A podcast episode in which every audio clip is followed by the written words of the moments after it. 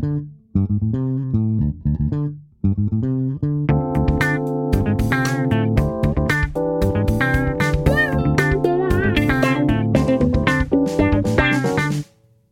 位听众，大家好，欢迎收听艾美奖，我是主持人艾美奖。我们今天的来宾是再一次来上我节目的 Howard 会走路的翻译机。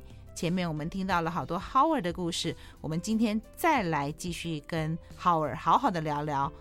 Howard，欢迎你再来我的节目。艾米老师好，大家好。已经第四集了，你的字界有没有要改变呢？没有，没有啊。我还是会走路的翻译机。我四个身份跟大家再介绍一次：我是口译员，也是英文老师，也是创业家，也是主持人，有活动主持，有 podcast 节目主持。我的听众里面有很多是正在念翻译所，或正准备要考翻译所，或者听了我的节目才开始去上一点口一比一的课，才开始接触。嗯哎，走到现在，最近真的太多人在讨论口笔译会被取代，Chat GTP、AI 这些的。Howard，你现在听到别人想要去念翻译的话，你会鼓励还是会想劝退他？我会先看他有没有想要听。看怎么说怎么说。有的人其实不想听别人建议的，他他已经问问了以后，他问好玩的，他可能已经想好久了，他都已经打定主意了。嗯，对啊，那我就不会讲太多。啊，因为也是白费唇舌嘛。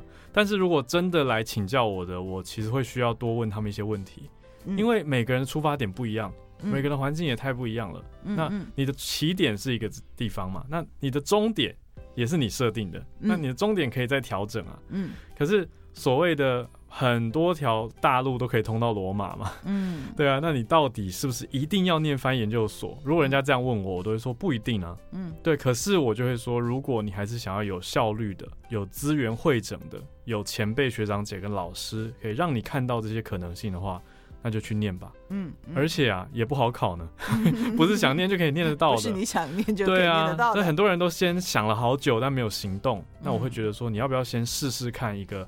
机会，也许帮家里的亲戚朋友翻一个译，或者是翻个文件，或者是他的活动现场帮忙他做一下沟通，嗯，都好，你都可以透过这个实践的过程来知道原来是这么一回事啊。那我自己的志趣在这吗？嗯，会不会我做的很开心，但是发现不是我想要长久持续的一件事情？嗯，也有可能是我以为我可以做的很好，结果实际上做起来好吃力哦，或者好累哦，跟我想的不一样。那这一切都在行动之后才会有所反思。嗯，在你行动之前，一切都是揣测、空想。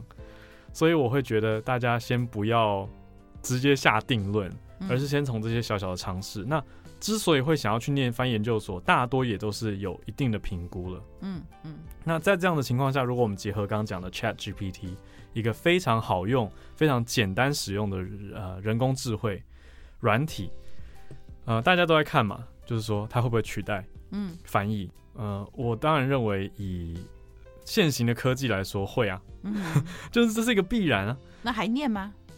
我会觉得不能直接一句告诉大家说念不念，而是看你如果把自己培养成一台翻译机，那你当然就会被取代啊。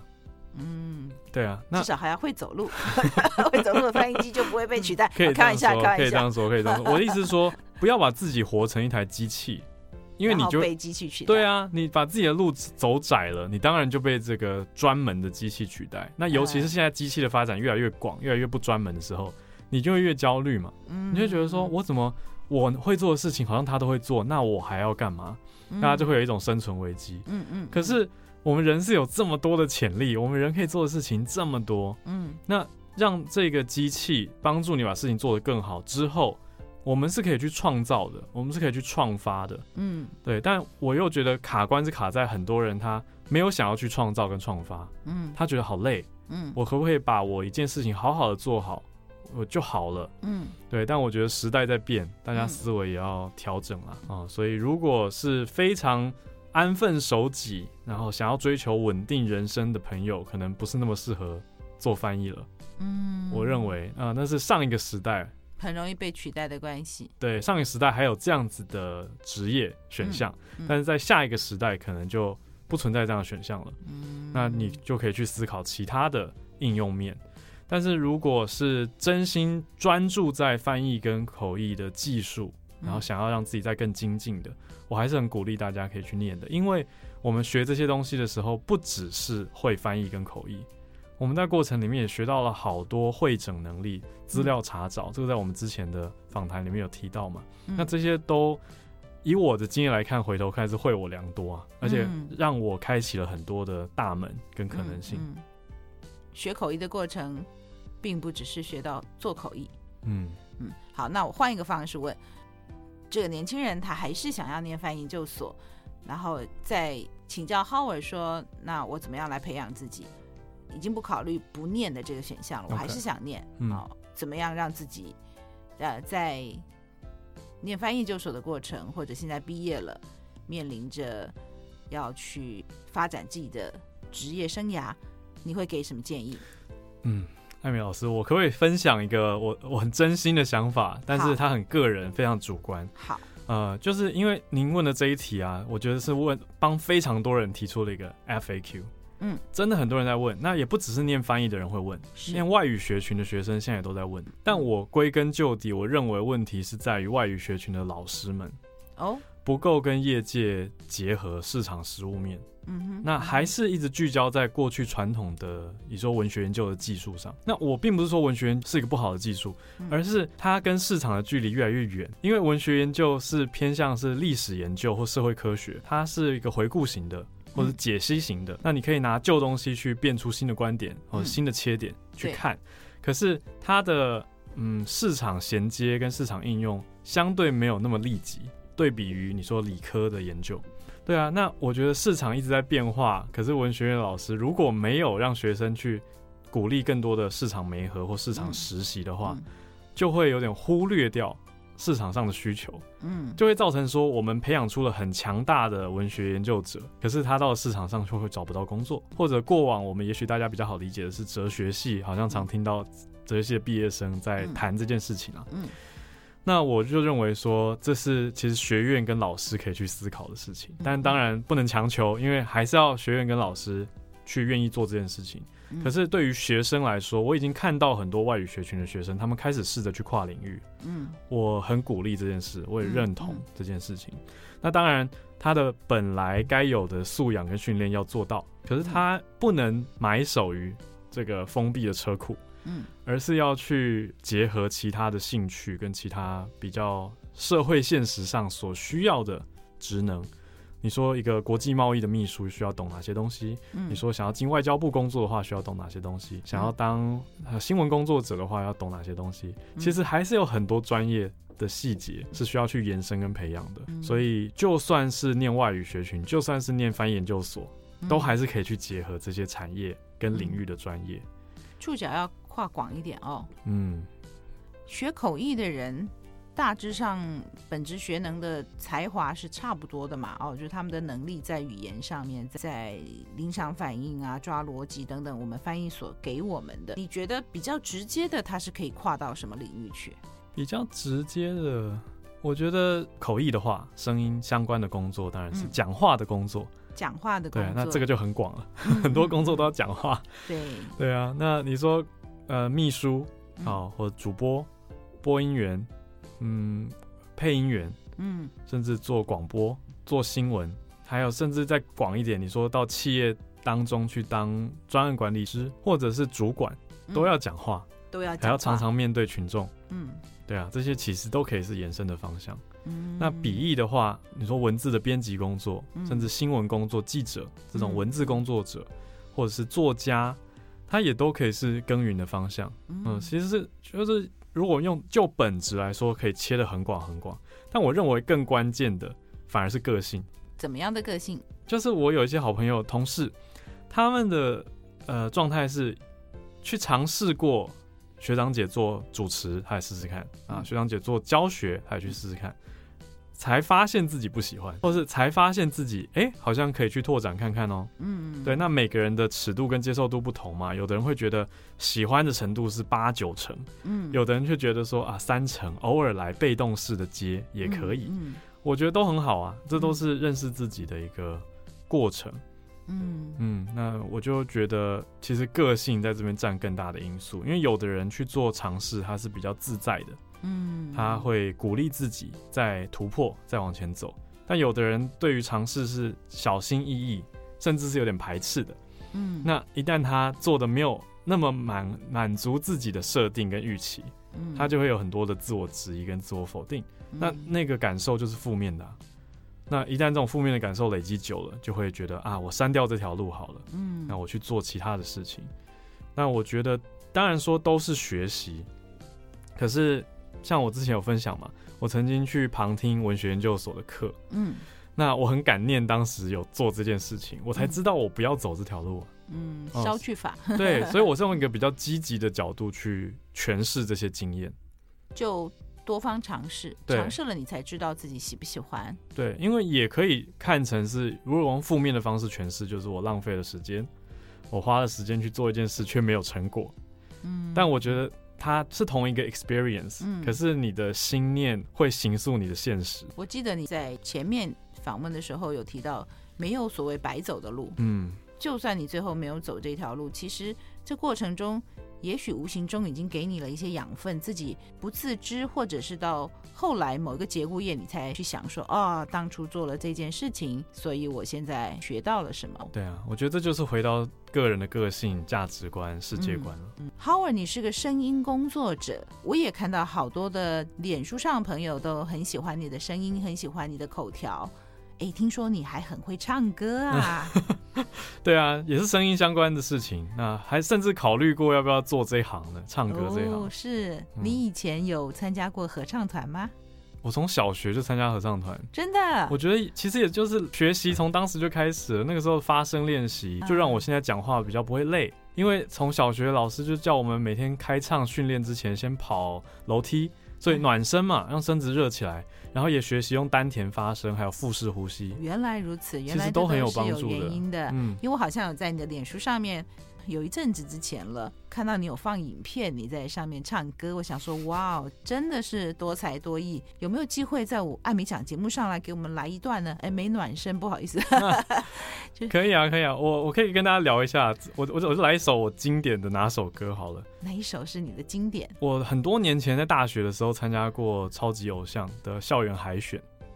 大大家听到这边就知道哦，这个人有一个明星梦。对，我去参加那种电视的选秀节目。哎，好像有哎，有一段时间好像有一个节目会到每一个大学去，对啊，然后那个大学的学生就可以报名，对，然后如果如果通过那个海选，就会怎样？就有机会进棚去参赛嘛，那就也是等于集合过关斩将。然后哦，就是歌唱比赛，歌唱比赛啊，哦，你也参加过？对，有那时候有过吗？我拿到校园单场的 MVP，哇，那有到进棚吗？我后来没有进棚哦，但是但是基本上有通过，就表示很会唱歌哦，就是唱的还可以啦，对啊，啊，所以你的经典歌是？经典歌是 You Raise Me Up，哦，很经典吧？很经典，对啊，这首歌很久很久了，我很喜欢这首歌的歌词，所以刚好也唱一唱，也跟大家分享歌词。因为他讲述的是说，在一个非常暗淡、心灵无光、很疲累的时候，却有一个力量，相信自己，鼓舞自己，让自己能够做到超越自己所认知到能力以外的事情。啊，也是很有意义的、哦，深刻的意义啊，啊！要给我们唱一段吗？我清唱一小段好了。好哦，好哦，掌声鼓励鼓励。好。When I am down And all my soul so weary, when troubles come and my heart burden be, then I am still and wait here in the silence until you come and sit a while with me. You raise me up so I can stand down mountains. You raise me up to more than I can be. 忘记歌词了，不过大概就是这样。我戴着耳机听，非常的清楚，真好听。哎，你有没有听说一个说法，就是好像很多口译员都很会唱歌？我一直在想，这到底有什么因果？是恰巧还是有什么原因啊？真的还蛮好玩的，因为像以前我们在念研究所的时候，就几个同学会约去唱歌。不止几个同学，据我所知，师大翻译所好像是老师会带着全班去唱歌。我我没有跟到老师的 团，跟到就对。对，但我们班自己五个人的有有有去唱，然后就发现哇，每个都很会唱哎。是啊，真的啊，我我那时候有跟到啊，我就发现说，哎，不是普通会唱，是非常会唱的好多个。我就一直在想说，这到底是刚刚好，还是说，嗯，我认为不是刚好，不是刚好。你你怎么想？我认为是大家对于声音还有语言有执着。因为本来就对声音跟语言有某种的敏感度，所以才会去钻研，会在乎，所以就会去练啊。或者是说，因为对语言敏感、对声音敏感、对文字敏感，然后最后有意识无意识的走上了一个会应用到这些的。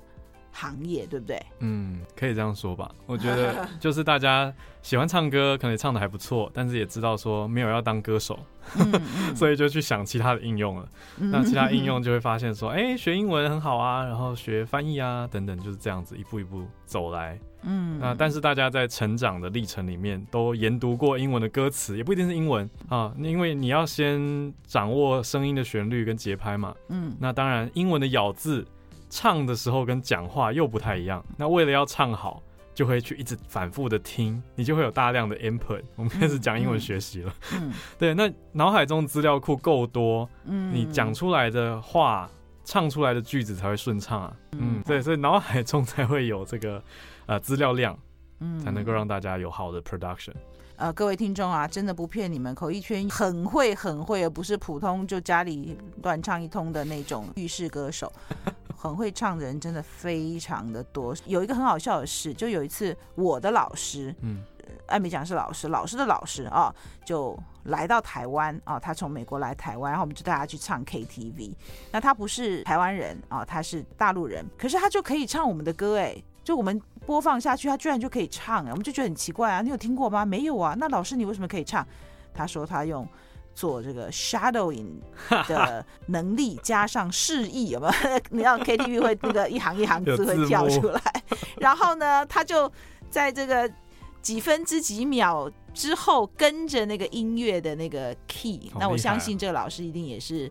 这个音乐方面是不错，他才可以抓准那个音准。对，没错，所以我就觉得很有趣。说，好啊，老师，你还把那个口译技巧给用到我们唱 KTV 上面了，就唱。我觉得真的可以耶，因为有时候跟朋友去唱歌，嗯，呃，人家点的歌我们不见得听过，对。可是我觉得口译员如果这个时候专心认真起来，我们通常第二段都可以跟上。哦，就是第一段就偷听人家怎么唱，就在 shadow 在模仿嘛，那就是一个输入的过程啊。那第二段就可以跟着把这个旋律也学起来，那套用到其他的歌词上。哇哦，太有趣了啊！那今天特别的开心，听到了 Howard。给我们现场来了一段，哎，你还会跳舞对不对？没有啦，这个是有一些社团活动会需要表演，但所以基本上你真的是一个很活泼的人，然后什么都愿意尝试，然后社团有舞蹈的编排你也就参加。哦，我我其实觉得“活泼”这个词，我好像不会主动用在我自己身上，我觉得我还蛮内向的。哦，我其实是自己一个人安静的时候比较有能量。哦、oh, 嗯，但我很喜欢尝试新事物，这倒是真的。了解了解，嗯，所以那你会用什么来形容你这个人呢？假如你是一个外人，你会怎么样形容 Howard 这个人？我非常的乐观，乐观，非常积极，积极，非常的拥抱新事物，拥抱新事物，甚至挑战，甚至是挑战，啊、嗯，愿意挑战。你刚刚前面有提到你你的太太，哎、嗯欸，我觉得她好像蛮低调的，她很低调。好像不太常看到跟你的合照或什么哦，好像偶尔有。嗯，谈谈你的太太吧，你很早就结婚了是不是？哦，还蛮早，我是对啊，就人生际遇很难说嘛，嗯、所以 遇到了啊、哦。我对啊，就是遇到，然后我们也很认真交往。嗯，那家人的鼓励之下，我们就走入婚姻。嗯，那当然，婚姻又是另外一个题目，可能可以再讲十集吧。另外开一个，最后艾美奖就变成了一个婚姻对啊主题的节目。嗯，他个性跟我就非常不同，我觉得这也可能是他吸引我的地方。因为像我，嗯、我还蛮不在意大家的关注的，甚至有时候是喜欢人家来关注的，嗯、所以我会乐于分享嘛。一方面也是真的喜欢分享，一方面也是觉得，哎、欸，分享会得到大家的赞赏，我好像也乐在其中。我会有点追逐镁光灯，但我太太是非常低调，不喜欢人家关注她的人。但是她很聪明，我觉得她比我聪明太多了，反应又快。而且啊，我刚认识她的时候，她英文还比我好很多很多。哦，她小时候在纽西兰住长大，嗯，那她在那边念小学，所以对我来说，哇，我们就开玩笑，我说我是 book smart。嗯，自自称自己 自夸，但他是 street smart，嗯，我觉得他很懂得人际互动，他很敏锐。那反而跟他相比之下，我觉得自己很呆板，好像很死板，就好像不会想到很多新的可能性。嗯，就是乖乖的，太乖了，都照照规则走。那我觉得他好灵活，对，所以我们是去啊迪士尼打工的时候认识的啊。原来 接回了之前的访谈，时候有讲到在迪士尼，对啊，所以从那个时候认识，后来就持续的交往。那结婚到现在，他个性还是一样不喜欢被大家关注。嗯，哦，可是我就觉得，嗯，尊重他的自由，尊重他的生活选择，所以我也不会强迫或者是一直邀请他要出现在我的社群媒体上。我觉得他压力会太大。嗯嗯，那但是他却是我很重要的一个支柱。嗯，跟心理的力量嘛。嗯嗯，的很多人问我说，结不结婚的差别到底是什么？我说就是。回家的时候，你想不想有一个人在那？嗯、就是这样，就你忙了一天，然后回到家，然后有一个人，那你们可能不一定是那么浪漫幸福，就是都是啊讲好的或者支持跟鼓励。有时候回到家，一个人在那就是吵架，嗯，也有可能，因为人都会有情绪，嗯，对，但是他就是在那，嗯，而且两个人是有共识，都想要跟彼此相处。嗯，那我觉得有这个想法，婚姻就会一直持续下去。嗯，对，所以对我来说，它就是我生活的一一部分，甚至要讲生命的一部分，都已经是一起了。就是我们从交往到现在，就每天都会跟彼此，不管是出差、分隔两地、念书等等，反正每天一定要见到彼此，一定要听到对方的声音。嗯，就是这样子一个关系。但我当然也知道，有的人的关系很不一样，有的人的关系是。呃，周末夫妻，嗯，假日夫妻，嗯、那它也是一种关系，嗯，对，那只是我跟我太太是，我们每天其实是紧密的生活，可是，在对外的形象上，我经营我的，那他也默默的支持，嗯，可是最有趣的是，我觉得他也是我很好的一个批评者，嗯，他常常会给我很严厉的建议，嗯，他会直接说，我觉得你那样那样不好，啊，或者你那样写，你那样做节目，你这样讲不好。嗯，那，他反而不是，呃，这个我们叫做什么？他不是那种脑粉，脑粉。对，很多人都会说啊，希望先生或太太是自己的脑粉，就是无条件的支持自己。嗯、那我以前也会觉得那样听起来很棒啊，我也会默默希望。嗯、后来发现我们家就不是这样，嗯，但反而他会给我很真实的批判，嗯、那这样我才会进步啊。即便他很低调，他跟你很不一样，但是他也接受了。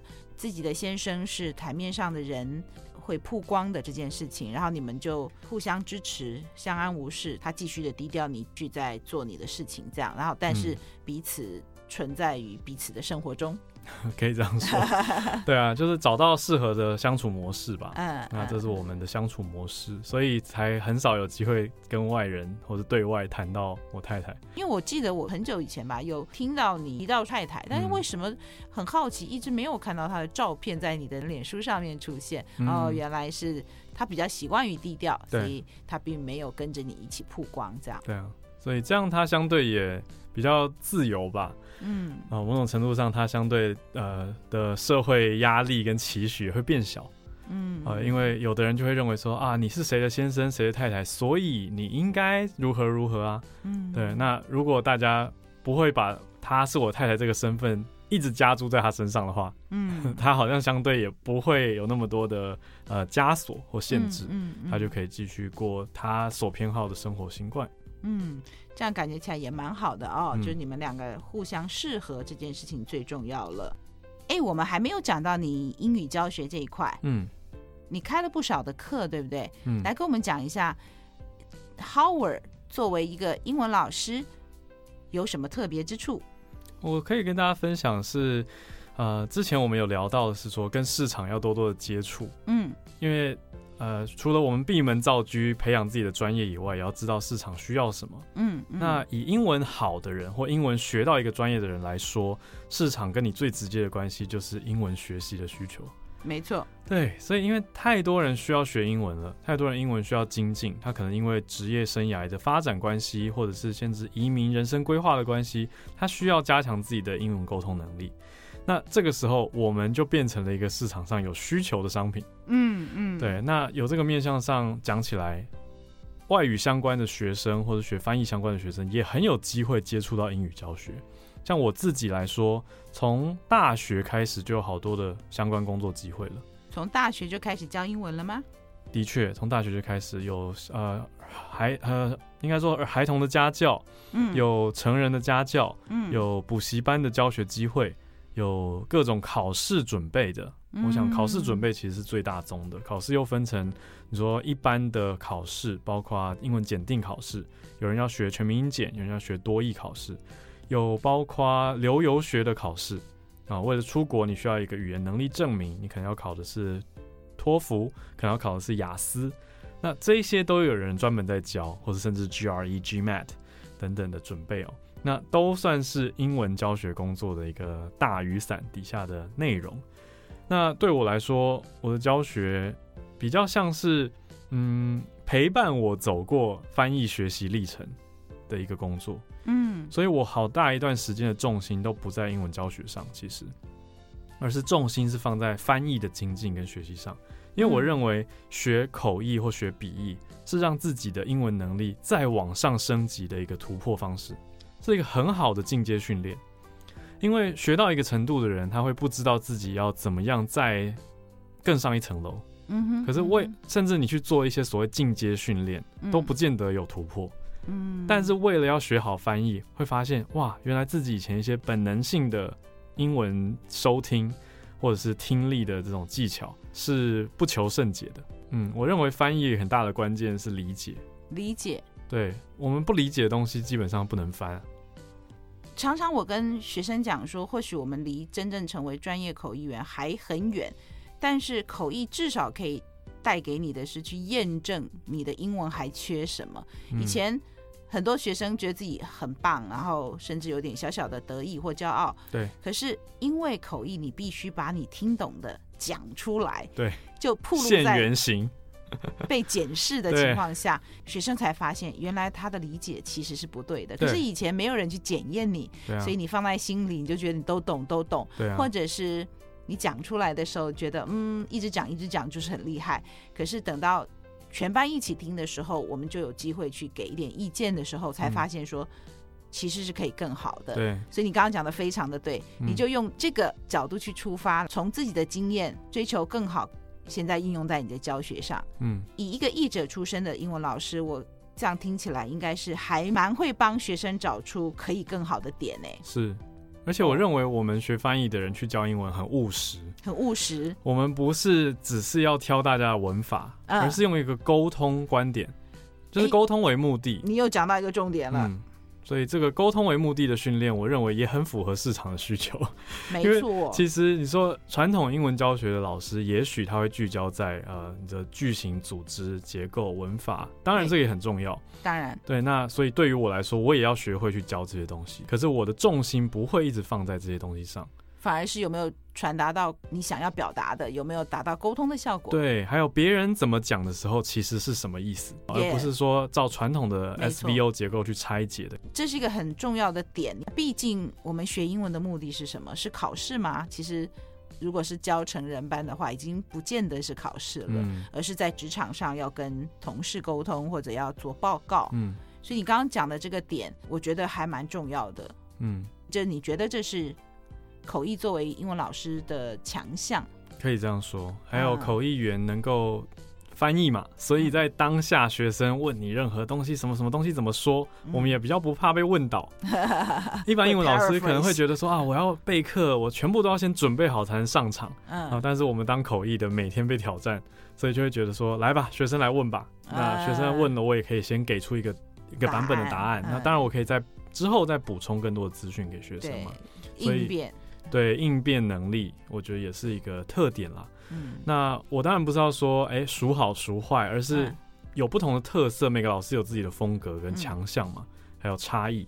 但我认为这个教学工作，在我的现在的职业生涯当中，可以给大家参考吧。它就是一个，呃，我们之前访谈当中提到的，了解市场跟市场互动之后的一种展现。嗯，因为我开过太多不同领域的应用了。比如说，呃，英文的听力的课也开过，英文的发音的课也开过，嗯、英文的呃，你说阅读的课，嗯，对，很多应用面都讲啊，嗯，对，但是说学生他到底需要什么？那市场的需求也是一直在变动的，嗯嗯、对。可是这一切我最后把它归纳回到我的公司来做，嗯，那之前也聊过创业，就是我们是一个翻译公司起家，嗯，但是只做翻译。是不是有点局限，或者有点可惜？嗯，这其实取决于经营者的志趣嘛。嗯，那我那么兴趣广泛的人，我当然认为说，哎、欸，我们既然能教，我们就应该要去发展我们的教学，甚至做一个教学的品牌，哦、让大家来认识。嗯、这又回到台湾号是不是？对啊，我就创了一个线上的教学品牌嘛，呃、叫做台湾号语文中心，来专门做英文的沟通。训练，那我们也会延伸出从基础到成长到流利不同阶段的课程，给不同的需求的族群。那这里面都是你当老师呢，还是里面有合作的老师也很多？有合作老师，因为不同老师的专长真的不同，特质也不同。嗯、有的老师比较严厉，有的老师比较温暖，嗯、比较温柔，那就会适合教不同的程度跟不同的取向的学生。所以也有大堂课，也有一对一。嗯、呃，我们都以线上直播的小班为主，啊、一个班最多收到大概八个学生。是线上上课还是预录型的上课？都是线上直播的班。上课的体验就像是参加一场线上会议，只是说啊，每个礼拜要回来要做作业，一段期间的一个短期进修。那透过线上的优点是我们可以收到大江南北的学生，甚至住在国外。对，没有。地域或时区的隔阂，对，只要时间他配合得上都可以。嗯嗯、那也有很多学生他已经住在英文为母语或者英语系国家，他还是可以来进修，他可以切入不同的点。嗯、那我们在谈的就会是一些表达跟聆听的策略，嗯，还有我把很多的口译训练都融合到这个教学方式里面去了。你们有 studio 吗？有那个录音室，是不是？老师上课在家里上，还是要到办公室的一个特定的场所去上课？我们还蛮弹性的，老师都是用自己的场域。我们当然会确认过老师的连线品质啊，还有他的场域是稳定的。嗯，那这样就让老师也更多的弹性，我们也更好跟不同地方的老师合作。我们有的老师是住美东、住国外，对，那他也有他的时区，对，那我们就不用把他绑来台北的教室上课了嘛。所以它也是一个形态，那还可以再延伸，是我持续有在教一些企业主管跟政府官员的家教。那我觉得这对我来说还是很重要，因为我就可以跟市场保持接触。嗯，你说这些是学生没错，但他们也是我的消费者。那我要真的聆听他们的需求跟他们的呃痛点，嗯我才知道哦，原来他遇到了这个困难，那我要怎么帮助他？解决，嗯，那这就是我的服务或产品，甚至我还延伸到了一个新的族群，是听 Podcast 学英文的族群。对，我也创立了一个叫做“关键英语教室”这样子的节目，嗯，那这个节目就可以给轻度学习的族群，嗯，啊，他每天可能只能播出十分钟通勤时间听节目来学习，但是我把十分钟的内容做到呃轻薄短小好吸收，再加上讲义的搭配。所以它不止听觉，它还有视觉的讲义可以参考。就是你新近推出的 Podcast 节目，对吗？是。听说一上线就我们在教育类是第一名，恭喜恭喜！感谢感谢，也感谢大家的支持啦，还冲到总榜的第三名。哇，太厉害了！那就是因为大家够支持、够关注啊，有点开来听。对，不过我觉得学习最终还是回归到。我们自己本身，嗯，想不想去做这件事，嗯、那个动力要足够。嗯，我自己整理出了近年来的学习教学的一个公式，可以给大家参考。就我认为，不管学任何东西或教任何东西，大家都可以去思考的事情叫做动机减掉阻力等于行动。动机减掉阻力等于行动。对，motivation minus obstacles equals to action。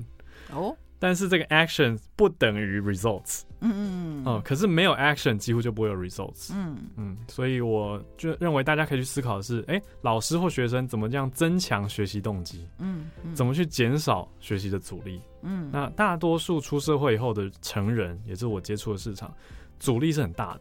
阻力怎么说呢？他的社会家庭责任很大。哦，你是说会有一些让他分心，然后没有办法好好学习的原因吗？嗯、呃，要说分心也可以，或者说他的优先次序上不可能把学习排在随时都排在第一优先。那怎么样来替他们消除阻力呢？像是一般学生绝对可以把学习排在第一优先嘛。嗯、那那这才是他最重要的事情。社会赋予他的角色也是这样。嗯、可是我们要减少这些阻力的话，就是要让他的学习比较容易。嗯，还有所谓的容易是对他这个个人来说，他好操作、好执行。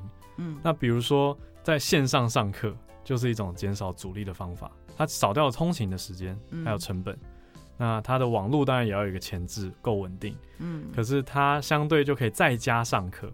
可以上课的时间可能也选择也比较多。对啊，那他如果家里要照顾，比如说我们有学生是带孩子，他真的上课有临时一个状况，小孩在旁边大叫或什么，他就说不好意思，按暂停，嗯，然后就去处理一下就回来了，嗯啊，我们我们不用把他绑在教室里面嘛。那或者是他忙完了家里的事情，他就回来说不好意思，刚刚错过了，那我们的录影。还可以给他补课，嗯、那他不会因为中间走掉十分钟而错失了整段的学习，嗯、所以我们认为说，透过科技其实可以已经可以大大的减少很多的阻力了啦。所以我觉得更大的重点还是第一步那个动机、嗯、哦，要触发大家的动机，这也是最困难的。嗯、那我自己的做法常常是去结合每个学生他的兴趣，他关注的领域。那我在选教学素材的时候，就会刻意的去结合现在这个班的学生，或者这个家教个体学生，他最有兴趣跟他工作最直接会用得上的东西。嗯，那这样他学习的体验跟成就感也会比较好，他才会愿意再回来继续的尝试，因为觉得、嗯、哦，学这个东西马上派上用场，我有进步，我有用，他就会有很明确的投资的对价感。嗯，他才会愿意再 come back for more。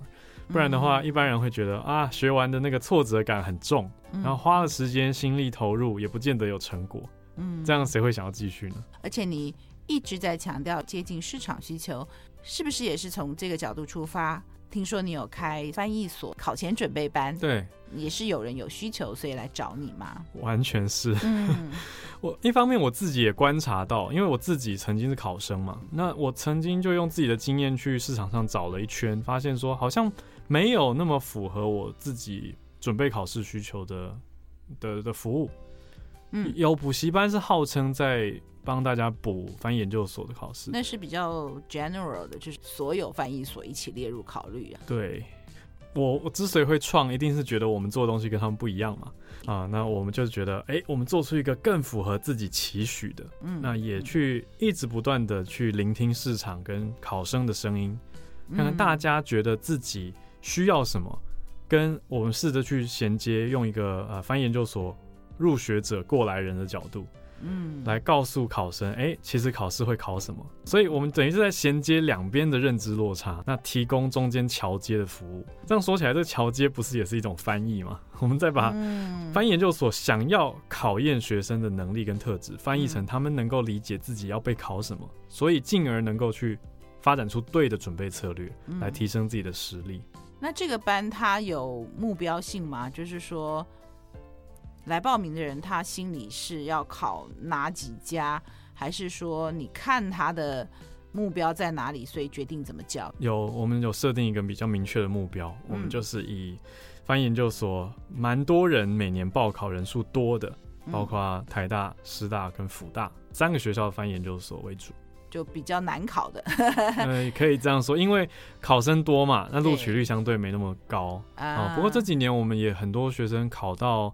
啊，东吴是，还有学生考到张师大，嗯嗯，嗯。等等，因为嗯，对，不知道原因，因为我们其实全线上，所以也不限南北啦，嗯、是。啊，但是考生有自己的偏好跟选择，嗯，那我们这边是聚焦于刚刚讲的台师府三个学校，然后拿考古题来做解析，嗯嗯，而且直接帮考生批改，因为我们观察到考生最需要有人批改，嗯、但是却最难找到人批改。那有的人可能长期的准备。却不知道怎么准备或不得法，然后你就从市场的需求产生出这样班来给他们协助。目前呢，感觉起来好像看你的脸书上面成效还不错，是不是？对啊，我们招生都很顺利，嗯，因为切入了一个市场上相对竞争比较少的区块。嗯又有稳定的需求，嗯，那就有生意可以做了，嗯，对，那我们也的确不是说啊，只是为了赚钱，而是提供相对应的服务嘛，跟提供相对应的专业，嗯，让这些呃消费者他能够得到他需要的东西，他想要的东西，他能够有所成长。嗯，那我觉得就是一个好的商业模式了。嗯，所以我们招生，因为有需求，所以招生也都顺利。嗯，那也因为每年会就像一般的补习班一样，会贴出榜单。榜单，对。对，那人家看到榜单就会觉得哇，你有效果，来你这边上课是有帮助的，就会有机会了嘛。还有吗？还有什么比较特别的课？好像有开过类似。看电影学英文之类的哦，有，那是比较从兴趣导向的一个尝试。嗯、就像刚才说到，兴趣很重要，提升他的动机很重要。嗯、我就试着说，哎、欸，用看电影这个志趣或者这个兴趣来提升大家的动机。嗯，但是讲实在，我自己没有很满意这个课的销售成效。虽然听起来好像开口闭口是钱，可是我觉得它代表的是说，你说市场到底卖不卖座？就代表市场认为值不值得花钱购买这个服务。嗯嗯，那他喜欢跟他爱是两个不同的程度。嗯，哦，我有一个呃行销顾问好朋友，嗯，他有一句非常政治不正确，但我觉得很有道理的话跟大家分享，嗯，叫做“花钱才是爱你的人”。嗯，花钱才是爱你的人。你看，我们是不是会为了我们心爱的家人朋友花钱？嗯，我们会为他们买东西。我们会为了他们准备呃吃的喝的，嗯，那其实就是一种，而且我们不会觉得太心疼，就觉得这是应该的啊，嗯，我们是为了他在付费，嗯，但是我们什么时候会花钱买商品买服务？嗯，那为什么有些东西我们会觉得？啊，那个还要花钱哦。嗯，那个不是免费的就有了吗？那是因为 value 还不够到要你愿意为他花钱。我的确认为是这样子。那当然，所谓的价值感可能是可以去经营跟营造的，嗯，或者是甚至有人会说叫教育市场等等等。可是那个也都很长远的规划跟时间的成本啊。嗯，对。但我觉得讲实在一点点，就是呢，嗯，我们要努力让自己去让市场有这个怨妇金额。嗯，那也要了解市场怨妇金额是多少。嗯，所以其实市场研究跟调查是很重要的。嗯，才不会说啊，盲目的投资或盲目的撒钱，然后觉得为什么这个卖不好，大家都不了解我们这个东西有多好多棒。嗯，我觉得那其实反求诸己，是我们不够去了解消费者，不够知道自己所谓的 target audience 在想什么，那他们的状态如何，他们的需求是什么，他们愿意付出多少。有的时候。有的老师他觉得自己教的这么好这么棒，为什么学生都不来上课？嗯，然后觉得是学生不懂，然后就怀才不遇的感觉。嗯，我想你刚刚讲到的一个重点就是，这个老师可能是非常的棒，但或许老师会的东西已经超越市场所需，或者是呃超越。别人了，因为就是太高端了。对，那还是可以是非常的棒。但是如果你要放到市场去作为商品卖的话，毕竟有人要买才行。对啊，如果你很专业，但是你太高深了，学生并不懂你，他也很难跟你互动。嗯、但是如果你愿意了解大家现在的状态在哪里，嗯、然后试着用他们能够理解的方式来设计一套逐步进阶。变成跟你一样是大师等级的，嗯，那其实就可以是一个流程了。可是这个过程，说实话蛮痛苦，嗯，因为要调整自己。有的时候也有可能就是少了一点像顾问的角色。也许市场不是绝对的不需要这个大师级的课，而是说怎么样可以让他更容易接触，让消费者觉得这是他们可以触及的，他们需要的，未必绝对的是要把这个大师让他教的简单一点。而是说，除了了解需求，去创造需求。嗯，你创业家的精神就是在创造。在我们结束今天的节目之前，浩尔还有什么话对我们的听众说吗？嗯，就欢迎大家来追踪各个社群媒体吧，也可以来听听我的节目，实在是太多了，所以 大家可以用浩尔浩瀚的浩，偶尔的尔去 Facebook、呃 Instagram。还有 Podcast 等等平台去搜寻自己习惯的媒体哈，YouTube 也有在做，所以大家可以用自己喜欢的媒介去接触跟认识。那也欢迎来跟我联络，看看你有什么样的合作的想法啊，或者是精进自我。那我觉得提供价值给这个世界跟社会，都是大家可以一起做的。那让自己过得更好，也让世界变得更好。嗯，大概就是这样子吧。谢谢艾米老师的机会。嗯，也谢谢浩尔来跟我们分享，谢谢各位听众的收听，我是主持人艾美奖，我们下次空中再见，欢迎各位继续做我的一家人，翻译的译，拜拜，拜拜。